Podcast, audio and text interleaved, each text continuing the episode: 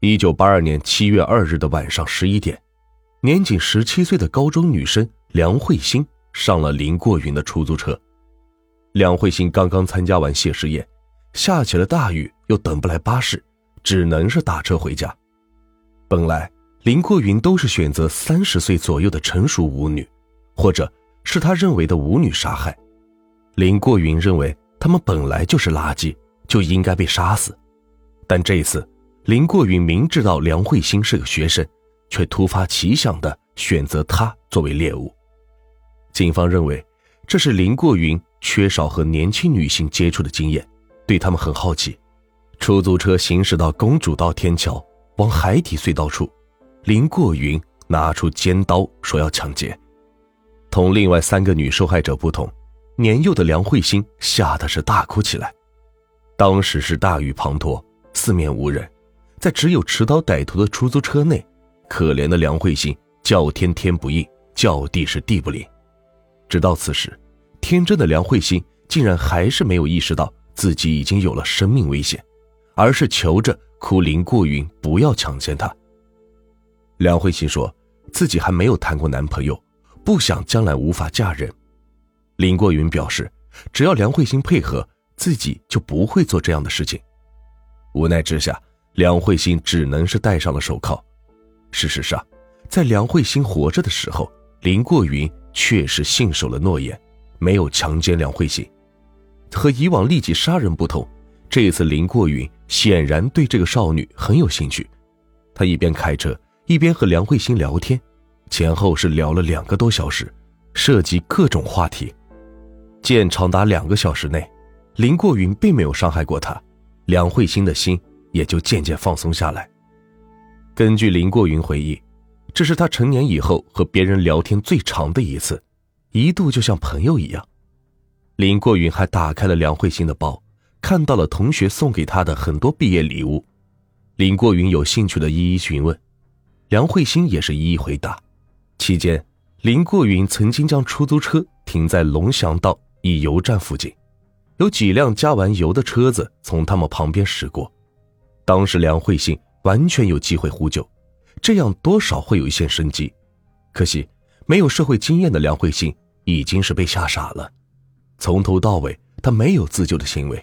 只是一味哀求林过云放了他，自己的母亲还在等他回家。对于梁慧欣的要求，林过云不置可否。当然，作为一个连杀三人的歹徒，林过云不可能放走梁慧欣，不然就等于是投案自首。警方只需要根据梁慧欣对歹徒相貌的描述，排查一下香港出租车司机，就可以轻松的抓住林过云。而梁慧欣根本不知道林过云曾经杀过人，以为他只是普通的抢匪。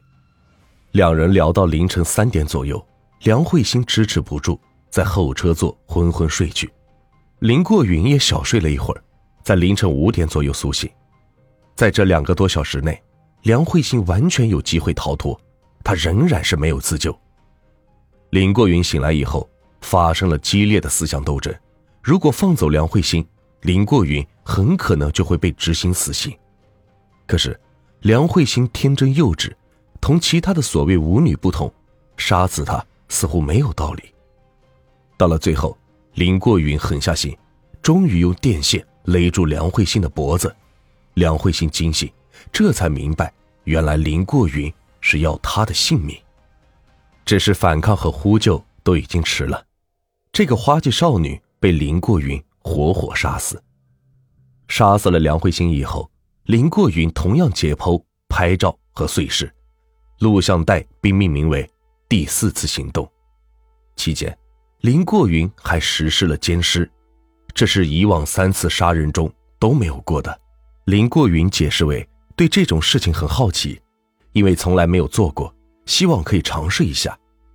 碎尸被用同样的方法。丢弃在铜锣湾大坑道山坡草丛内。林过云的供述就是这样。根据林过云的指认，警方先后找到了多具尸体，由此罪证确凿。林过云案件涉及死者只有四人，却是香港有史以来最恶劣的大案。林过云的言行太过怪异，主审法官一度怀疑他有精神病。经过香港五名精神病专家反复鉴定，其中三人认为林过云没有精神问题，只是有极为严重的变态心理。根据林过云的录像带分析，林过云明显对于解剖有着浓厚的兴趣。曾经看过录像带的法医回忆，我们法学解剖一刀刀是有步骤的，看录像带，林过云肯定是没有学过。第一具尸体的刀法完全是不对的，但是他的学习能力很强。第二具、第三具解剖就有着很大的进步，显然他研究过解剖技术。他的解剖基本都是针对性器官，这就是变态了，和普通的法医有着根本的不同。自然，变态心理是不能减轻罪责的。一九八三年三月三日，香港最高法庭开审。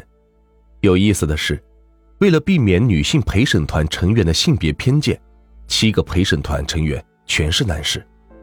四月八日，陪审团一致通过，林过云四项谋杀罪名成立，被判处死刑，绞刑。六十年代以后，香港就没有执行过死刑，最终林过云被在八月被改判为终身监禁，不得假释。目前。林过云已经服刑长达三十五年之久，在狱中表现良好，却仍然不许假释。几年前，传说林过云已经被假释，竟然引起了香港社会的恐慌。监狱方面认为，林过云对自己的罪行并没有什么悔意，一旦放入社会，恐怕还会害人。由于林过云的杀人全部都是在雨夜，他也有个大名鼎鼎的外号——雨夜屠夫。林过云自称，一到雨夜，他就有一种无法克制的犯罪冲动。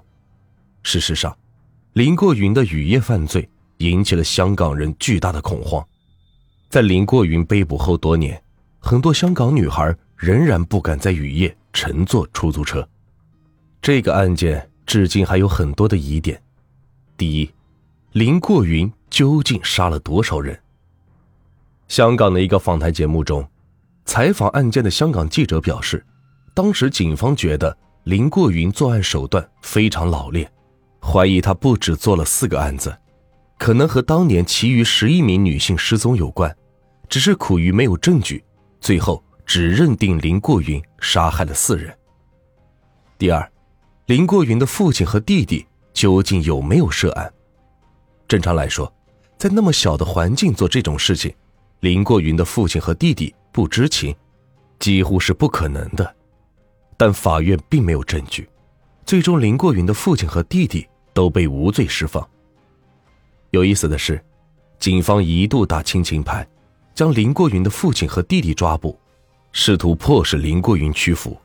没想到，本来对父亲和弟弟就颇为仇视的林过云，对此举颇为开心，拒绝合作。为此。父亲和弟弟被拘捕了一段时间。开庭之前，恼羞成怒的弟弟试图厮打林过云，还大喊：“你要说实话呀，不要连累我们呀！”